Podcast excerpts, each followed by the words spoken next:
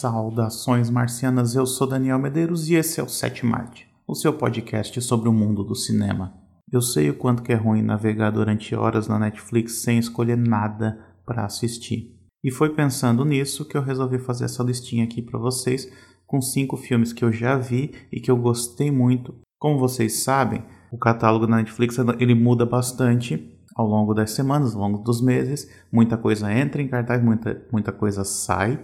Então, para garantir que as dicas que eu vou dar hoje elas vão estar disponíveis independente de quando vocês vão assistir ou quando vocês vão ouvir esse programa, eu levei em consideração apenas aqueles filmes que são originais da Netflix, ou seja, que são produções deles, que eles bancaram desde o início ou que eles compraram para distribuir. Esses filmes com certeza ficarão para sempre no catálogo deles. Eu procurei também fazer uma listinha um pouco eclética, não me limitando apenas a um gênero ou a um estilo de filmes.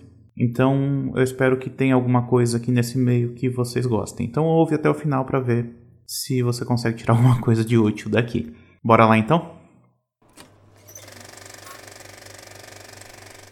O primeiro filme que eu quero falar hoje é uma ficção científica chamada Sombra Lunar times. Bodies miles apart. How's that work? Suspect heading west across Liberty. Hello, Thomas. Is this where it happens? O Sombra Lunar ele é um filme que eu achava que, que ganharia mais atenção, mas pelo que eu pesquisei na internet, tem muita gente que não gosta do filme. E sinceramente eu não sei dizer o motivo, porque pessoalmente eu gostei bastante. Ele é um filme que é dirigido pelo Gene Mickle, que é um diretor que também eu gosto bastante. Ele fez os filmes Stake Land e Somos o que Somos, dois filmes que também vale muito a pena ir atrás para conhecer. E esse é uma produção da Netflix, como eu disse, que é uma ficção científica que. Eu não sei se eu posso falar muito sobre o, o tema do filme, porque talvez pode ser que seja um spoiler, porque é um filme que tem muitos, muitas reviravoltas na sua trama. O que eu posso dizer é que ele acompanha um policial que está investigando uma série de assassinatos que acontecem ao longo de um, de um longo período de tempo. Acho que isso dá para dizer sem entregar muita coisa. É, e é um filme que, que trabalha bastante com, com o mistério daquela situação, com, com as reviravoltas da sua trama. Então, logo de início, você vê a, a imagem de uma cidade destruída e uma bandeira que não é a bandeira dos Estados Unidos, apesar do filme se passar nos Estados Unidos em seguida você vê pessoas meio que aleatórias morrendo de uma, de uma causa não identificável, ao menos não identificável de início, e elas morrem ao mesmo tempo, isso que é o mais interessante, tipo, sem ninguém estar tá por perto para cometer esses assassinatos. Então elas simplesmente caem mortas, mas elas claramente foram assassinadas. Então o filme vai, ao longo da sua narrativa, ele vai tentando te explicar aos poucos o que pode estar tá acontecendo ali no meio. E ele guarda algumas reviravoltas, que eu acho que talvez tenha sido as reviravoltas que não agradaram tanto o público, mas que pessoalmente, como eu disse, eu gostei bastante. É um filme que tem um ritmo bastante ágil também. O Jim Mickle é um excelente diretor, então isso já dava para esperar dele. E eu acho que vale a pena dar uma chance para quem ainda não viu. Para quem viu e não gostou, daí me diz aí o que foi que você não gostou, porque eu gostei bastante. Então fica aí a dica do Sombra Lunar. Today marks the nine year anniversary of the Market Street murders and the still unidentified suspect. Detective Lockhart, yes, hello. What do you mean it's happening again? Nice to see you again. Saindo agora da ficção científica, eu vou para comédia de ação Troco em Dobro. What do you say, Spence? Not much. How's it feel getting out? We have a little going away message for you. For me? Give him hell, Spencer. Gotcha. Troco em Dobro é um filme dirigido pelo Peter Berg e estrelado pelo Mark Wahlberg. Os dois eles já trabalharam juntos várias vezes em vários outros filmes, como O Grande Herói, O Dia do Atentado, 22 Milhas, entre outros. E eles sempre têm, eles firmaram essa parceria já faz algum tempo e eles trabalham normalmente com filmes mais tensos e mais densos também. O legal desse Troco em Dobro é o humor dele, porque é um filme que claramente não se leva a sério e ele explora muito dessa faceta cômica do Mark Wahlberg, que eu acho que é algo que ele não ele até, eu não vou dizer que ele não explore muito, porque ele até explora isso, mas normalmente em filmes não tão bons. Então é legal ver ele explorando esse lado cômico dele num filme que é bom também, né? isso ajuda. E o filme é realmente muito divertido. Ele acompanha os personagens que foi preso. Ele era um policial de Boston que ele foi acusado, acusado não, né? Ele agrediu um outro policial que era chefe dele, se eu não me engano. E aí ele foi preso por causa disso. Então ele passou um tempo na cadeia e agora ele acabou de sair, então ele se reconecta com um homem mais velho que a princípio eu pensava que era o pai dele, mas não é. O filme também não deixa isso muito claro. É, você descobre meio que só depois que não é o pai dele. E ele tenta retomar essa a vida dele. Só que não dá muito certo. Não demora muito para que o, o protagonista ele comece a investigar alguns assassinatos, algumas coisas estranhas que estão acontecendo ali, juntamente com um colega de quarto dele, que foi o cara que alugou o quarto dele enquanto ele estava preso. Então tem toda essa, essa dinâmica do, da dupla improvável, já foi explorada bastante em filmes policiais, como Máquina Mortífera, por exemplo. E esses dois caras, eles, eles formam essa amizade improvável também à medida que eles vão investigando esses assassinatos que estão acontecendo. Então, assim, é um filme que ele é bastante previsível em vários aspectos, só que o que eu vi também que muita gente não gostou dele em críticas e coisas assim que eu li na internet, é que eu, eu senti que muita gente levou o filme a sério demais. E é uma coisa que eu acho que estraga um pouco da experiência. Ele é um filme que é para ele é feito para ser passageiro, é feito para ser esquecível, digamos assim, mas ele é feito também para te divertir enquanto você está vendo. E isso ele faz muito bem. You made it. Try and stay on this side for a while. Five years ago, you got yourself sent to prison. What was I supposed to do? Wait? I'm sorry. Yo! You said I'd have my own room. Look, this is Spencer. You two are gonna be roommates. Outro filme que eu quero falar hoje é uma mistura de ficção científica com outros gêneros chamado Okja. Our super pigs will not only be big and beautiful, they will also leave a minimal footprint on the environment consume less feed, and produce less excretions. And most importantly, they need to taste fucking good. Okshan, para quem não sabe, é dirigido pelo Bong Joon-ho, que ganhou todos os Oscars desse ano com o Parasita. O Okja foi o filme anterior dele, que também foi para o Festival de Cannes, de onde o Parasita foi saiu premiado.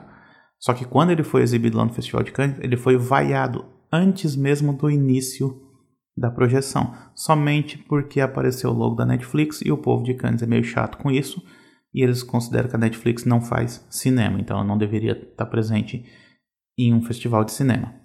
Olha a ironia, né? Do cara que foi vaiado num ano, um tempo depois ele vai lá e ganha o prêmio principal e todos os outros prêmios que vieram depois. O Oksha, ele tem muito do, do estilo estranho do diretor que é um estilo bastante característico dele. Quem já viu os outros filmes dele também sabe que isso, esse estilo se prevalece em cada produção que ele faz. E nesse daqui eu acho que ele se aproveita muito da temática para poder explorar bem essas, essas estranhezas.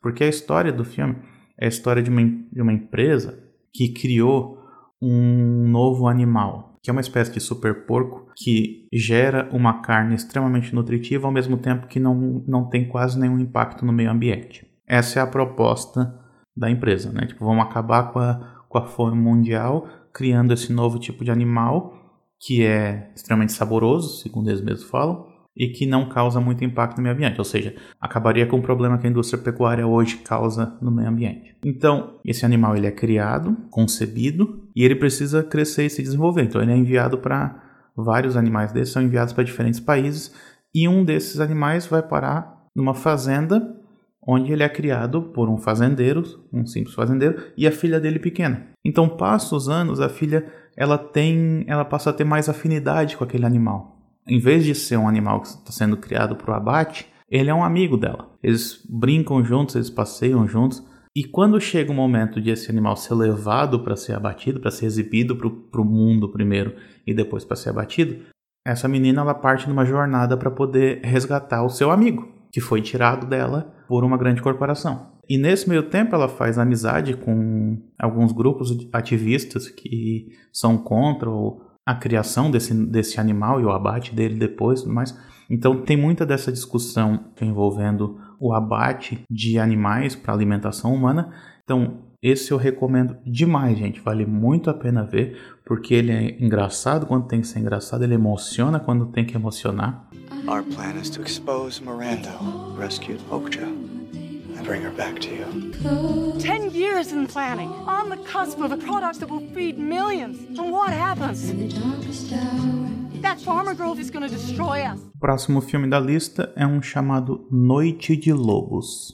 Dear Mr. Core, three days ago my son Bailey was taken by wolves. No one in the village will hunt them. So you come to kill it? I came to help if I can. Noite de Lobos, ele é um filme dirigido pelo Jeremy Saulnier que também é outro diretor que eu gosto bastante. Ele fez dois excelentes filmes, um chamado Blue Ruin, ou Ruína Azul, e o outro chamado Green Room.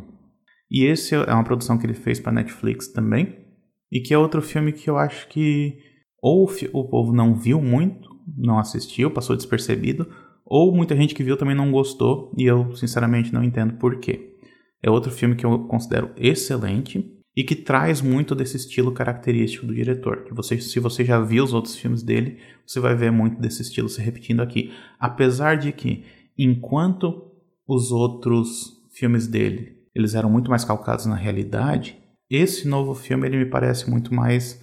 Eu não diria que ele chega a ser sobrenatural, mas ele vai para um lugar meio metafísico, dá para dizer assim, sem entregar muita coisa. O filme se passa no Alasca onde uma criança foi morta por lobos. A mãe dessa criança ela procura a ajuda de um biólogo para conseguir matar os animais que mataram o filho dela. Só que isso, digamos, é só o início da, da história, porque ela, ela tem várias reviravoltas, muitas das quais não ficam claras para o público. Essa mulher ela tem uma relação um pouco estranha com o pai da criança, o marido dela, que você não sabe exatamente como que funciona essa relação, como que se dá essa relação, porque ela fala uma coisa, mas em certo momento ela age de uma maneira diferente. É tudo muito estranho e ao mesmo tempo o filme conseguiu me prender por causa dessa estranheza e por causa do clima que ele impõe a toda a narrativa. É uma narrativa extremamente densa. Ele é um filme que ele exige bastante do espectador, mas eu acho que se você investir mesmo, você vai sair recompensado, porque é um filme sensacional. É um filme que traz esse estilo, que traz esse peso, que traz uma carga dramática forte e que traz esse leve tom sobrenatural que meio que paira naquela narrativa, meio que envolve aqueles personagens. Além disso, o, o Saunier, ele é um diretor que ele, ele trabalha com uma visualidade muito forte, então tem, tem uma iconografia muito forte envolvendo um personagem usando uma máscara de, de lobo que é bastante impactante também. Então, esse eu, eu diria para quem não viu, vai com um pouco mais de cautela, porque ele não é um filme fácil, mas como eu disse, se você investir, você pode sair recompensado. It's not the first time people died out there. The hillside is scattered with pieces of bodies. People are dying. That's real enough. Por fim, eu quero falar de um documentário chamado Em Busca dos Corais. Most people stare up into space with wonder. Yet we have this almost alien world on our own planet, just teeming with life. It's a world completely out of sight and out of mind.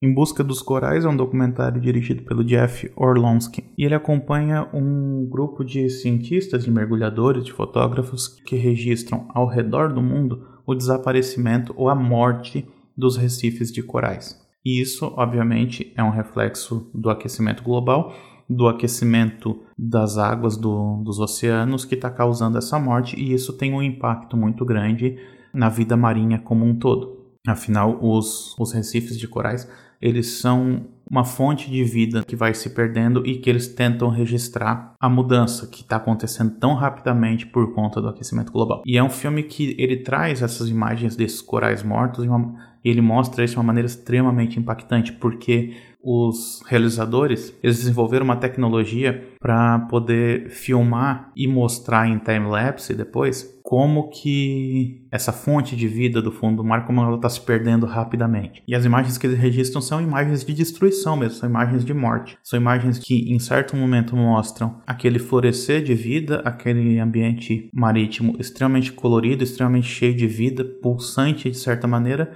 e em outro momento você vai ver e ele está completamente morto. Ele perdeu toda a sua cor, ele perdeu toda a sua vida. E é pesado de ver, sabe? Porque você vê que isso está acontecendo no mundo todo. E você vê também ao longo do documentário o esforço que eles têm para conseguir capturar aquelas imagens, porque isso é interessante eles, em certo momento, eles fazem, eles colocam a câmera no fundo do mar, eles vão buscar depois eles percebem que não, meio que não captou nada da imagem que eles queriam. Então eles resolvem fazer esse processo manualmente. Eles todo dia eles descem para poder encaixar a câmera no mesmo lugar, depois eles tiram a câmera, depois descem de novo. Eles fazem isso durante acho que um mês, se eu não me engano, ou mais. Então, assim, é um processo extremamente trabalhoso e que depois eles apresentam isso, apresentam esse resultado que é um resultado assustador também. Então, esse é um filme que é diferente dos outros que eu apresentei aqui, afinal os outros visavam muito mais o entretenimento, mas eu acho que é um filme que é necessário de ser visto, porque além de tudo que está acontecendo lá de fora, a gente vê poluição, a gente vê tudo que está acontecendo no planeta, a gente não, não presta